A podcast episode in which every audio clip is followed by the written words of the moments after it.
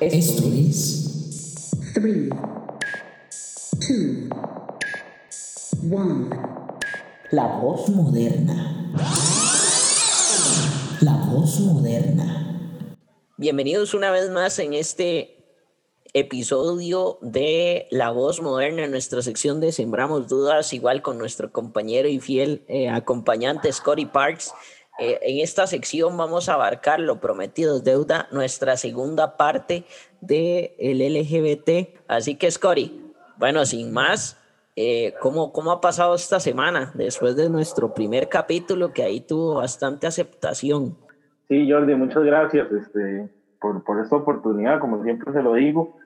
Eh, ha sido una semana pesadita, pesadita, pero pero ahí vamos, ahí vamos para adelante. Eh, por dicha, la gente le sigue gustando mucho el programa y, y vamos, venimos con todo, usted sabe, usted sabe que venimos con todo y agradecerle siempre a todos los oyentes que, que por ahí siempre nos están escuchando. Y hoy venimos con nuestra segunda parte de hablar de este lobby tan controversial que anda por ahí. Así es, así es, igual retomar lo que usted dijo y el agradecimiento siempre a ustedes que nos están escuchando episodio tras episodio, de verdad, este, que, que los vemos, los vemos en las estadísticas. Eh, queremos que este año eh, podamos ayudarles a muchos de ustedes a aclarar muchas dudas acerca de estos temas. Y bueno, y ya que empezó por ahí, Scori, ¿por qué no empezamos con, con esas celebraciones de, del orgullo gay? Sí, Jordi, es muy interesante porque bueno, ellos siempre eh, exigen respeto que tal vez en sus celebraciones ese respeto hacia otra, otro tipo de creencias que tal vez están en contra de ellos no se da. Y quizás en la, en la contraparte, si bien es cierto, no, no se comparten las ideas que ellos tienen, nunca se les ataca de la forma en la que ellos sí lo, sí lo hacen. Entonces, bueno, principalmente a lo, a lo que es la religión, y principalmente la religión católica es la que más atacan con, o al cristianismo como tal, es el que más atacan con, con actos blasfemos, este, crucifixiones dentro de sus celebraciones, que uno, uno diría, no tiene nada que ver y por qué se meten con eso. Entonces ya vamos a tocar por ahí un poco de, de esos puntos eh, que, yo le, que yo le voy a mencionar.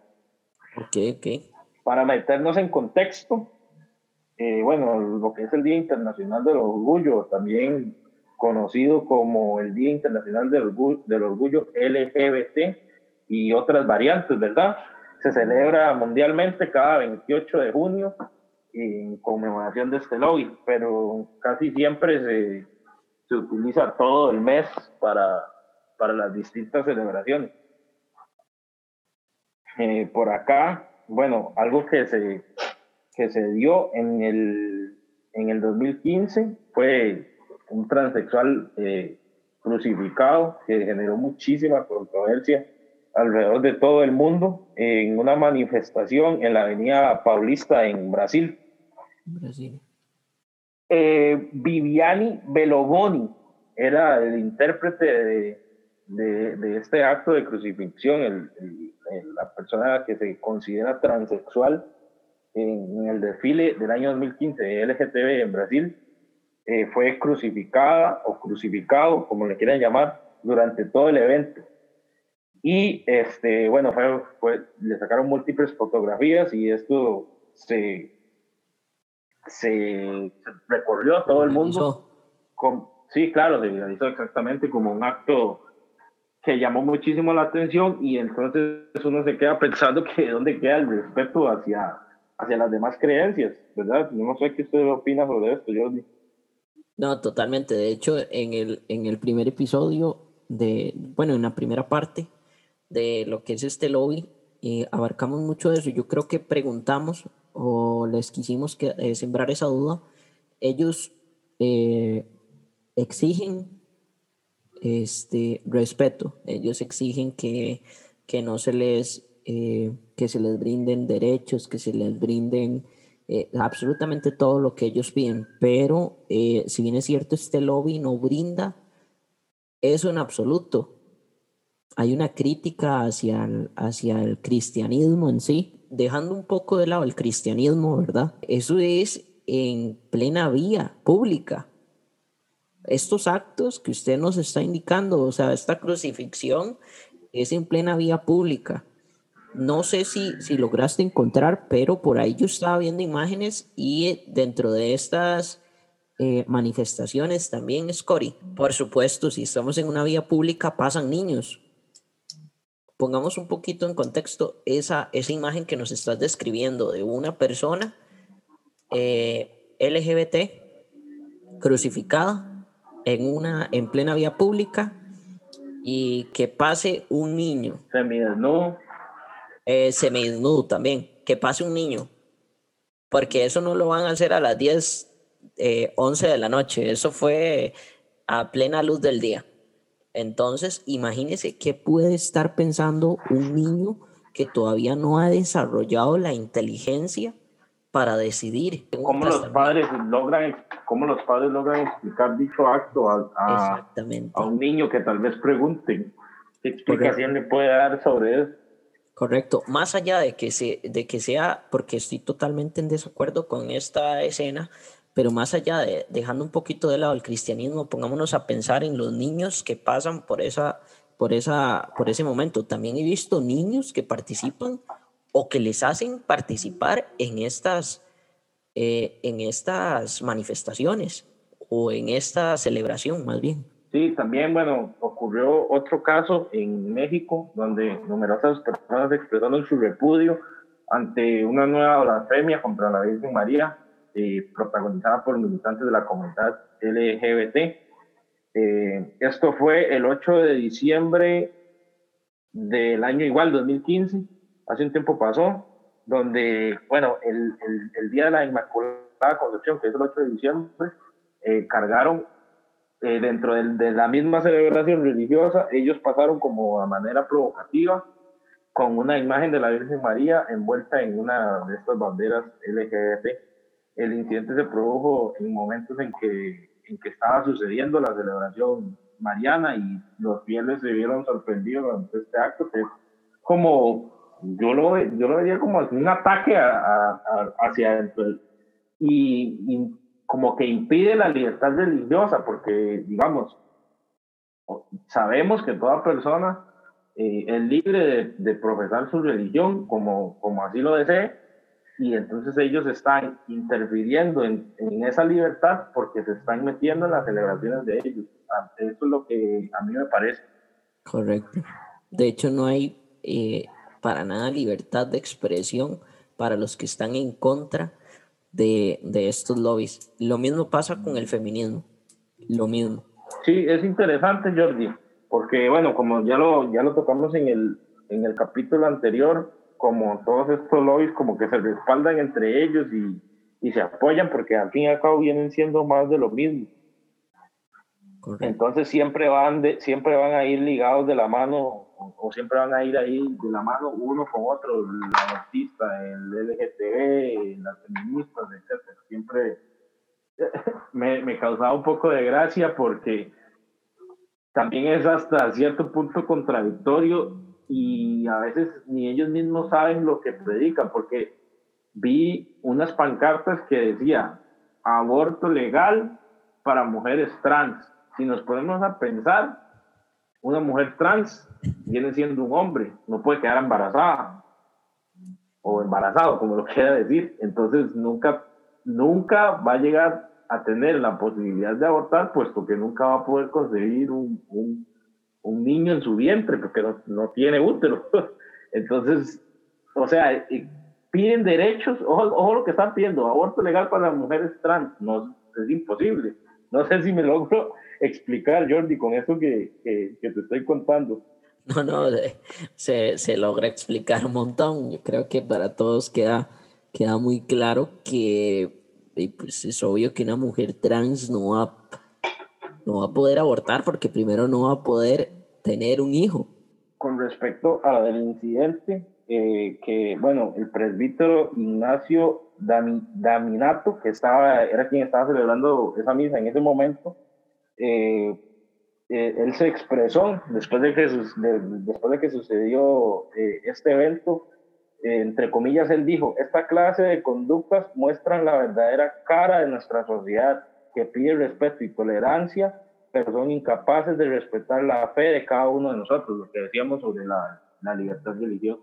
Yo quiero recalcar ese, el del 2015, del transexual crucificado, porque sí le dio, sí le dio la vuelta al mundo y, y, también sí lo pueden buscar. Esto fue en una manifestación en Brasil en el año 2015 para estas fechas de cuando se, cuando se hace estos eventos de, los homosexuales, lesbianas, etcétera, Sí, bueno, todas las siglas que tienen en, en la, en, la, en la celebración, siempre le llaman el Pride, yo creo, Sí, sí, sí. exactamente.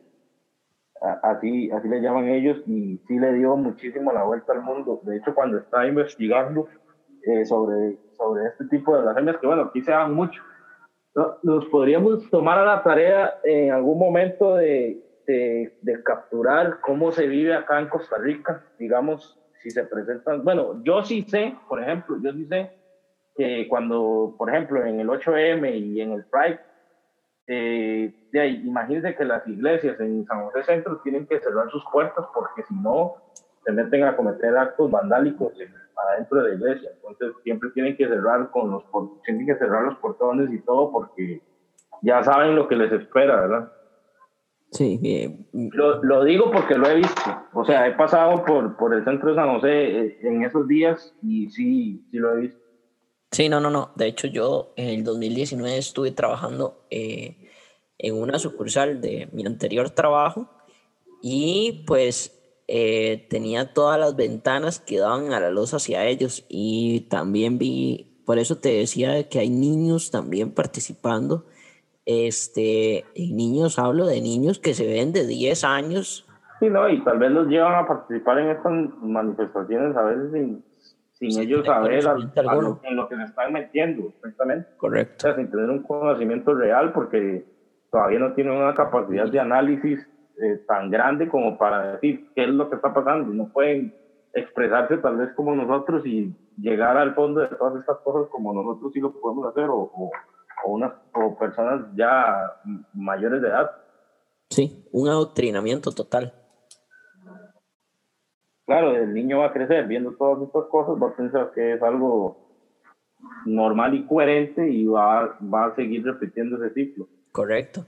De hecho, ahí es Cory, para, para, para ir metiendo un poquito lo de eh, casos de adoctrinamiento a nivel mundial, hay un caso que en sí este, me, me, dejó, me dejó un poquito impactado, porque eh, en junio del 2019, Trudeau, eh, Justin Trudeau, resulta que indicó en junio del 2019 que iba a aportar más de 1.400 millones de dólares, de dólares a la agenda mundial para los casos de ideología de género, eh, llámese feminismo, llámese este, LGTB, toda esta ideología, todos estos lobbies, él iba a aportar más de 1.400 millones de dólares.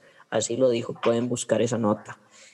Aparte de eso, Scotty, esto es una parte de, del adoctrinamiento que yo quiero decirle. Ojo, Canadá invertirá más de 115 mil dólares para promover matrimonio gay y el empoderamiento femenino en Costa Rica.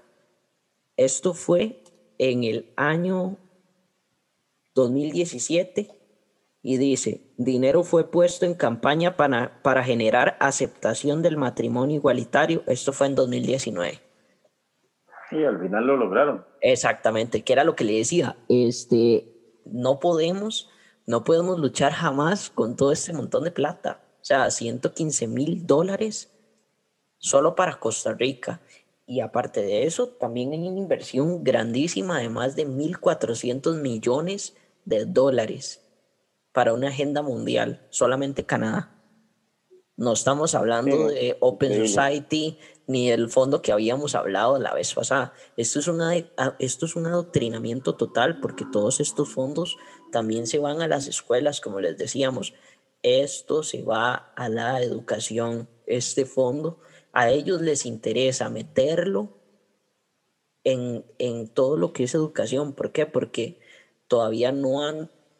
eh, eh, para ellos va a ser normal que en el 2030, por ejemplo, dentro de unos 10 años, sea normal eh, hablar como todes, incluir la X, cambiar la X en vez de la E, todo esto, o sea, para ellos va a ser normal, como para nosotros, que ya nosotros tenemos un razonamiento más analítico, o sea, va a ser totalmente distinto que nos quieran adoctrinar a nosotros, a personas de 25 años en adelante, como lo es adoctrinar a personas de las escuelas, puede ser un rango de, de 10, 9 años incluso, a los 17 años. Para ellos va a ser sumamente fácil. Sí, y no, no solo en la educación, también en los programas de televisión, en las series de Netflix, etc. Las series, las series de Netflix están Netflix. plagadas de, de puro lobby. Correcto. No hay ni una sola serie que no tenga este lobby, por ejemplo.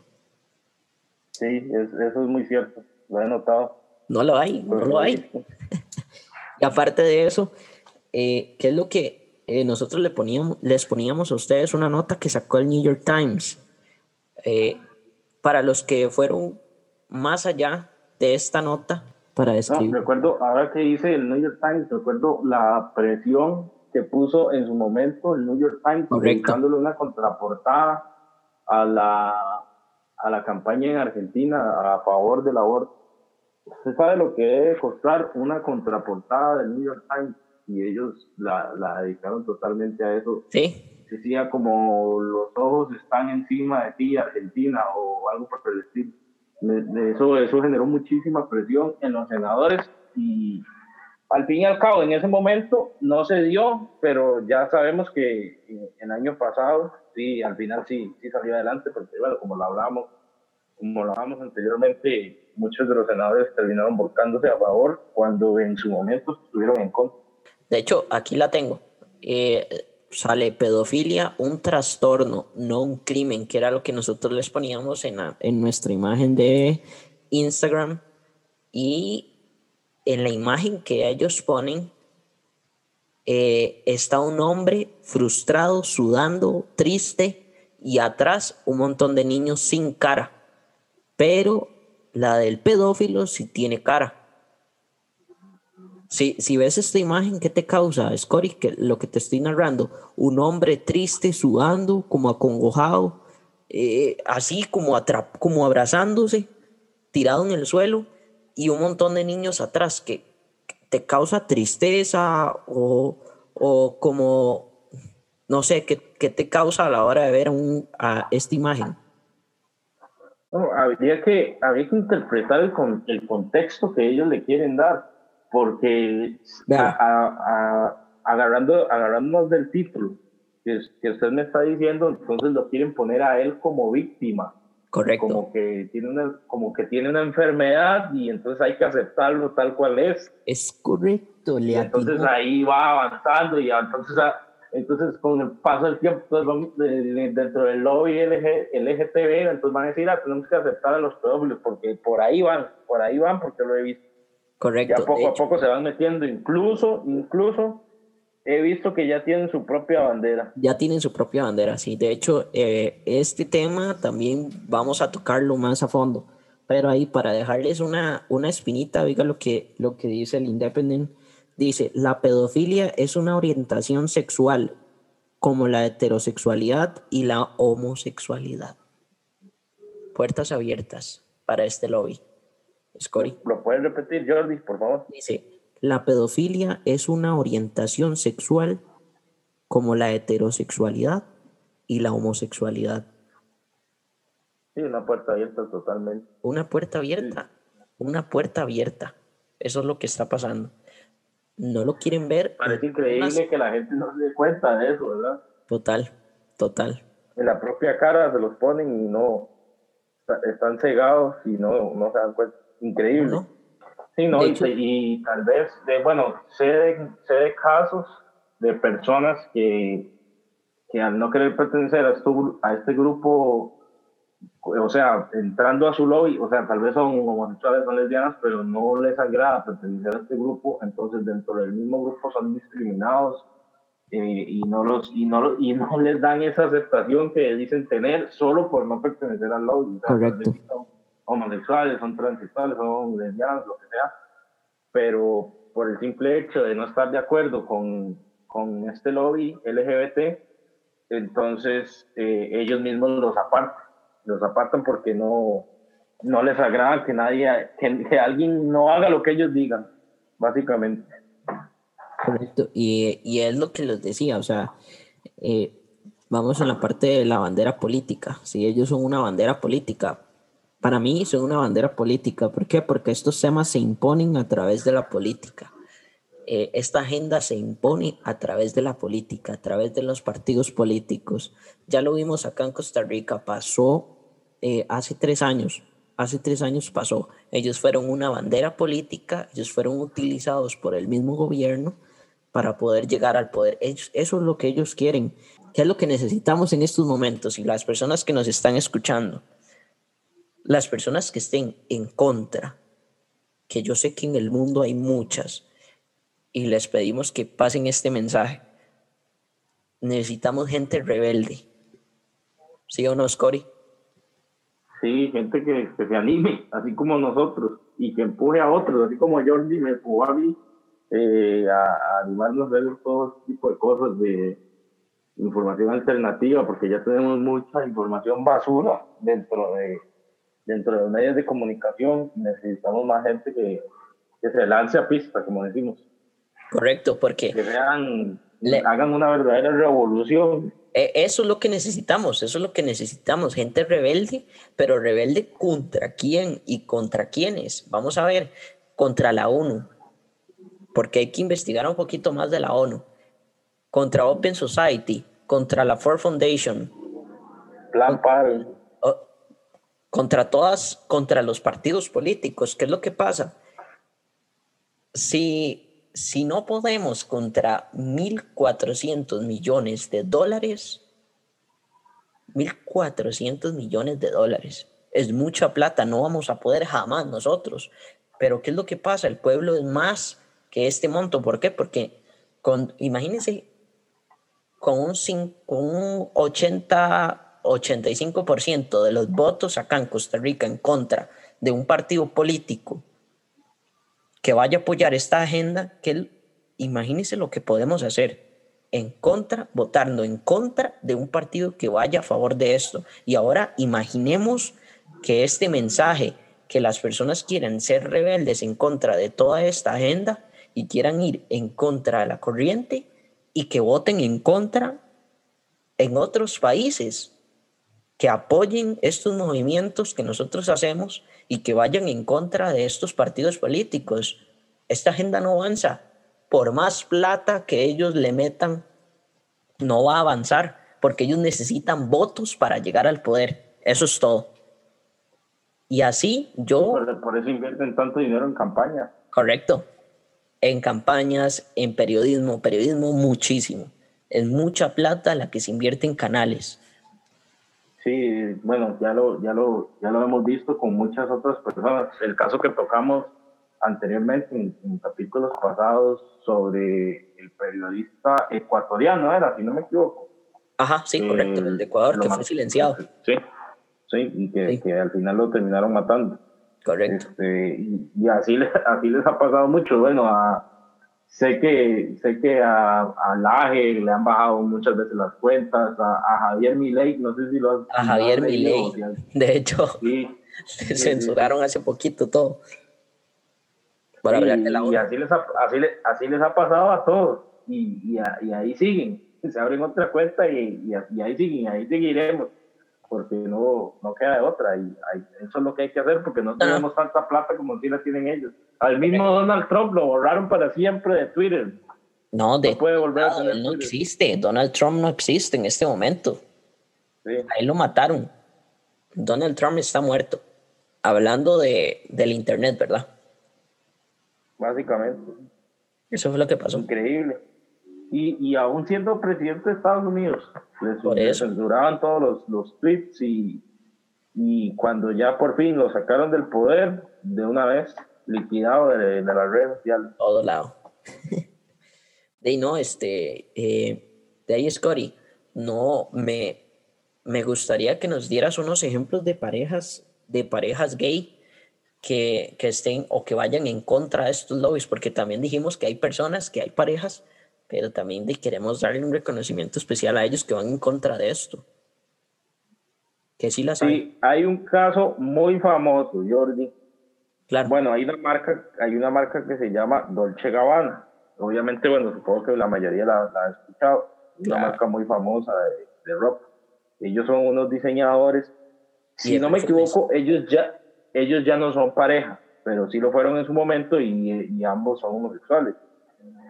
Eh, sería Estefano Gabbana y, el, y su pareja o su expareja sería Domenico Dolce. Por eso el, el nombre de, la marca. Dolce Gabbana, de ellos.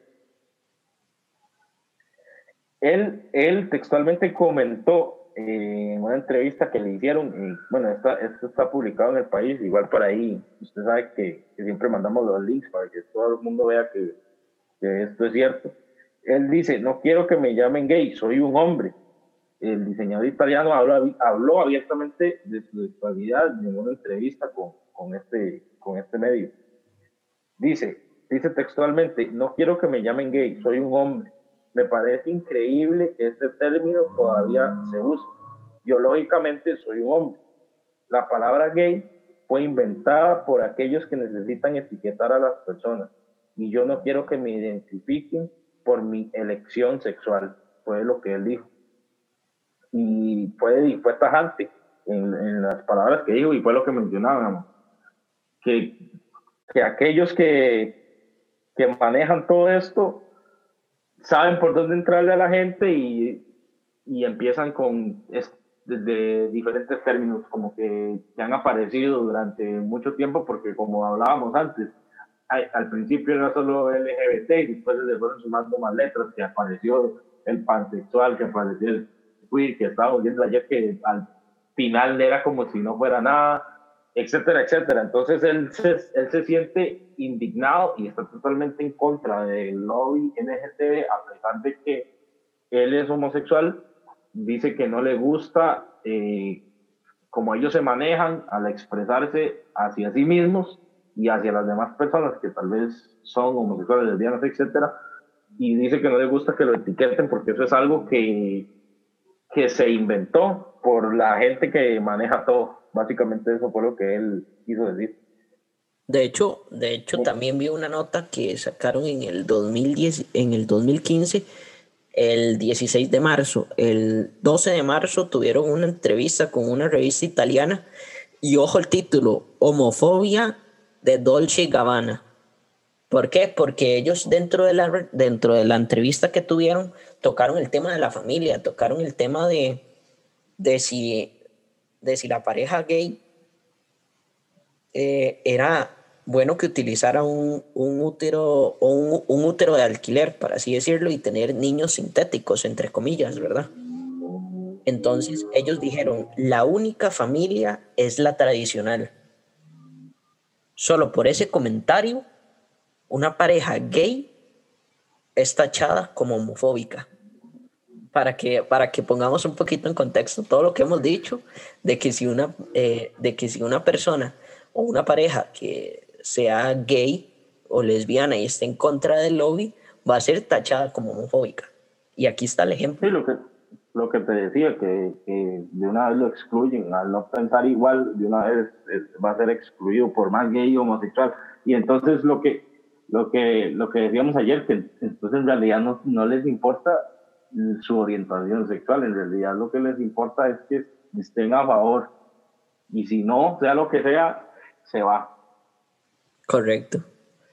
De hecho, bueno. Este, este, este personaje que, bueno, ahí entre muchas otras cosas que leí, tiene más de un millón de seguidores en, en Instagram y él dice en una, en, una, en una de las frases que soltó, entre comillas, pensé como una persona famosa que podría ayudar a difundir una nueva cultura, una que no nos base en, una que no se base en los derechos homosexuales, sino en los derechos humanos.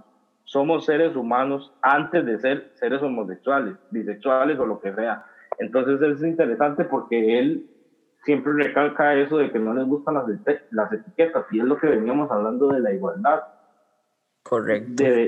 deberíamos de vernos como personas antes de cualquier otra cosa. Entonces, ¿por qué etiquetar a la gente y, y decir que esto, que lo otro, si al fin y al cabo somos personas? Y, y, y pasa mucho, a mí me gusta como compararlo con este tema, con este tema del aborto. Y, y hay, una, hay una frase muy, muy interesante porque todo mundo, todo mundo se vuelve loco y dice, encontramos una bacteria en Marte, hay vida en Marte pero una mujer carga un niño en su, vientre y dicen que no es una persona. Entonces yo me pongo a pensar, pero qué contradictorio. Y al fin y al cabo, al fin y al cabo, antes de hacer cualquier cosa, somos seres humanos. Cuando se habla de este tema del aborto, estamos hablando de que está una vida en juego, de una persona, no de no de, de un gay, de, un homosexual, de un, de un heterosexual, lo que sea, es una persona primero, y eso es lo que, lo que, lo que este personaje, de, el dueño de la marca, Dolce Gabbana, lo que quiere recalcar, que a él no le gusta que lo etiqueten como, como gay o como homosexual, ni que pertenece al lobby LGTB, sino que él, antes de todo, es una persona, y entonces él dice que primero, o sea, que le gustaría luchar por los derechos humanos como tal, los derechos humanos, los derechos de toda persona, y no basarse específicamente en los derechos de los homosexuales, que como lo veníamos hablando ayer, son, son derechos que ya tienen, o sea, como personas ya tienen los mismos derechos que ustedes ya tenemos, no pueden venir a exigir cosas que se les den cosas como un baño aparte en las escuelas solo por el simple hecho de ser homosexual. ¿Sí, ¿sí me explico, Jordi? Sí, no, no, totalmente. Eh, queda más que claro. Sí, a mí me gustaría tal vez ver cómo, cómo avanza esto o de qué manera van a seguir eh, intentando eh, con este tema de, de, la pedofilia, porque sí se ve un poco encaminado, pero no sé si tendrá una real aceptación en la sociedad como si lo han tenido otras cosas. Lo que pasa es que ya el lobby, al estar montado, por decirlo así, de ahí se puede agarrar para ir subiendo peldaños en, en, cualquier otro tema, como Correcto. usted decía, las puertas, las puertas abiertas. Entonces, me gustaría ver cuál va a ser el avance o qué es lo que van a hacer para, para intentar metérselo a la sociedad y ver la respuesta de la gente hacia todo eso. Total.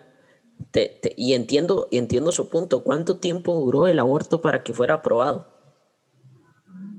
en, el, en nuestro primer capítulo de la primera temporada abarcamos eso. Fue, eh, o sea, llevó años de años, 1969, si, más no, si, si no me equivoco, 1969 en adelante. ¿Cuánto tiempo? Hasta hace poquito, hasta hace unos meses se legalizó en Argentina. Cuando, o sea, a ellos no les importa hacerlo ya. A ellos lo que les importa es irlo creando e ir avanzando poco a poco. Así sea que avancen un paso por año, pues lo van a hacer.